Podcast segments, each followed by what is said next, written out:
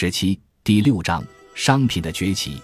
原材料牛市已持续了十五年，价格不断攀升，产量也逐步提升，供大于求。黄金和其他商品价格回落，价格回落差不多要持续另一个二十年。一个更为可见的下跌是在能源领域。二十世纪七十年代，油价上涨超过十倍，之后市场上不断传来有新石油被发现的消息，北海石油开始流动。阿拉斯加和墨西哥的石油开始在市场上交易。与此同时，全世界范围内开始减少能源消费。吉米·卡特穿着毛衣坐在火炉边，出现在电视里。人们拒绝恒温器，小排量汽车在世界各地出现。需求放缓，供给增加，油价走低了十八至十九年。原材料熊市一直持续到二十世纪九十年代。当我在北卡罗来纳州的夏洛特钱币博物馆为推广《投资骑士》一书做演讲时，遇见了一位女士。现在她是我孩子们的妈妈，她叫佩姬·帕克，来自夏洛特西北二百英里的洛基山市。在我看来，来自那个城市的任何事物都非常可爱。钢琴爵士乐怪杰塞隆尼克斯蒙克就来自那个城市。佩姬二十七岁。在夏洛特皇后学院负责基金的筹集工作，在学院院长的推荐下，他看过《投资骑士》。院长告诉他：“我会去博物馆演讲，建议他也去听听。”我正往礼堂里走，准备去演讲，碰见他就正好站在门口。他好像说：“嗯，你比电视上要好看些。”但他却从未在电视上看见我是啥样。好像还有类似。我一直想开车游遍美国云云。我问他怎么没去呢？他答：“我现在没那么多钱，因为我没那么多现金流。”他用了很正确的术语。第二天，我回到纽约家中，给他打了个电话：“这周末来纽约吧？”我说：“我们去看芭蕾舞。”我不会住在你那里。他说：“我要住在宾馆里。”他曾去过几次纽约，知道那里很贵。大多数人住在小公寓里。我告诉他，我这里很大。在他短暂停留期间，我们不会有任何肌肤之亲。他认为我疯了，或者显然在误导他。他坚持自己付钱订酒店。我说：“好吧。”那天下午，我们去看了法国巴黎歌剧院的芭蕾舞剧《黑暗王国》。我很喜欢舞蹈。令我欣喜的是，佩姬也很喜欢。他人生中大部分时间一直在跳舞。我们从林肯中心一路顺着百老汇大街，大概走了四十个街区，来到我位于河滨大道的居所。在那里，我们俯瞰哈德逊河。我推出了自行车，和他一路骑到中央公园的船库咖啡馆里吃晚餐。我告诉他准备去英国看亨利皇家赛周会，邀请他与我同行。他接受了我的邀请。几周后。我们一起去了亨利皇家赛舟会，剩下的故事已载入史册。在亨利皇家赛舟会上，和你心仪的人在阳光下坐在甲板的椅子上，喝着香槟，吃着奶油包裹的草莓。如果你在这儿都没能陷入爱河，那你以后也很难被爱击中了。我们约会了一年多光景，他辞掉夏洛特的工作，搬到了纽约，住在自己的公寓里。一九九七年秋天。他开始在一家营销公司担任营销主管，那时我完全上钩了。一年后，我向他求婚。那会儿，我们正制定计划，准备为期三年的千禧年探险计划。我们定制了一辆四轮驱动的敞篷梅赛德斯奔驰，准备开着它去环球旅行。整个行程将覆盖上次摩托车之旅一半的距离。我想利用这一历史时刻。在旧千年最后一刻，把握世界脉搏，迎接新千年的到来。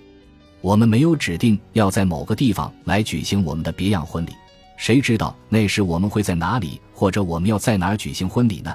不过我们定好了举行婚礼的日子：两千年一月一日。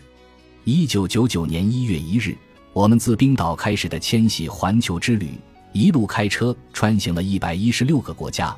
包括一些很少去过的国家，如沙特阿拉伯、缅甸、安哥拉、苏丹、刚果、东帝汶等。我们穿过丛林、沙漠、战区，也历经流行病和暴风雨肆虐的地带。在撒哈拉沙漠，我们与游牧民族和骆驼为伴；在西伯利亚不毛之地，我们与俄罗斯工人和黑手党痛饮啤酒；在印度的阿拉哈巴德，我们和六千万印度教徒一起过历史悠久的大壶节。这个每一百四十四年才有的盛大节日里，我们在恒河洗去自身的罪恶。我一路吃过蚕蛹、蜥蜴、蛇、白蚁、几内亚猪、豪猪、鳄鱼和蚱蜢等。这不仅是一次伟大的冒险，也是我生命中一直坚持毕生学习的一部分。这次我沿着西海岸和非洲东海岸访问了三十多个国家。我们从非洲穿过阿拉伯和印度次大陆，来到印度支那半岛、马来西亚群岛和印度尼西亚。全世界三十个内战国家，大约有一半我们都去过了。在我们驾车穿越西伯利亚、蒙古和大部分欧洲国家期间，佩姬在数月内最终通过手机和邮件搞定了我们的婚礼。正值世纪之交。在三年半前，我们坠入爱河的泰晤士河边亨利小镇上，我们坐在一辆白色马车里，像童话故事里的仪式一样举行了婚礼。二零零二年一月五日，在跨越了一万五千二百英里后，我们终于回到了纽约。这漫长的汽车之旅又创造了一个新的吉尼斯世界纪录。整个旅行过程中，无论是非洲、西伯利亚还是美国。不管我们是在哪儿旅行，每到一处地方，我们那精心设计、定制的兼具轿跑越野功能的明黄色敞篷奔驰，总是瞬间吸引了人们的目光。即将结束旅程时，我们在加州帕罗奥多的善朵餐厅享用了一次晚餐。之后，我们和餐馆外的哥们聊起来，他正在欣赏我们的爱车。当他得知我们的探险经历时，他说：“你们在做每个人都梦寐以求的事儿。”过去的三年，我们和遇见的所有人一起分享环球旅行的魅力与激情。对大多数人而言，这简直就是幻想。事实上，当我们回来时，恰巧有个针对世界各地居民人生梦想的独立民意调查，结果显示，排名第一的梦想就是辞了工作，开着车环游世界。我一直都想这么做，他说。他告诉我们。最近拜互联网热潮所赐，他赚了点钱，现在他觉得终于能够实现他的愿望了。我鼓励他去实现自己的夙愿。这只有两个座位，他说，眼里充满了好奇。你的意思是你们一直这样挨着并排坐着吗？当时我们的车上显示的里程是十四万五千英里。是的，我说，三年，你们仍然还在一起。他满脸狐疑，他说，他和未婚妻有过一次五天的海岸度假，但在到达目的地之前，他们的婚约就挂了。我在丹佛下了车，他甚至都没减速就绝尘而去。在佩姬和我环球旅行前，我创办了罗杰斯国际商品指数。二十世纪九十年代末，我通过研究发现，商品熊市已接近尾声。自《投资骑士》一书出版后。参加媒体见面会就成了我生活中不可或缺的组成部分。每次参加媒体见面会，我都会持续的和人谈及商品熊市接近尾声的话题。我预见到商品牛市即将来临，但当我环游世界时，进行商品投资是不可能的。要投资商品，你必须拿出所有时间，掌握一切信息，比如商品合约交割期。如果我真要查看一些信息，谁又知道呢？解决这个问题的办法是要有一个指数基金。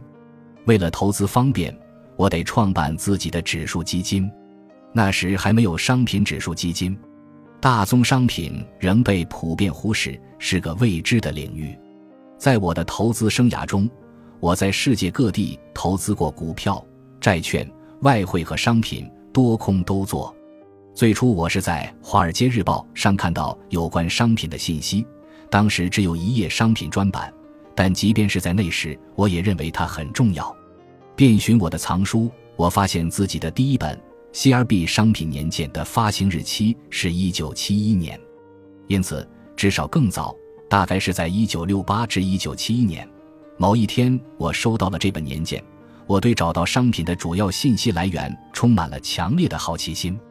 当然，在那段日子里，尽管我对大宗商品的投资大获全胜，但大多数人对此却一点儿也不关心。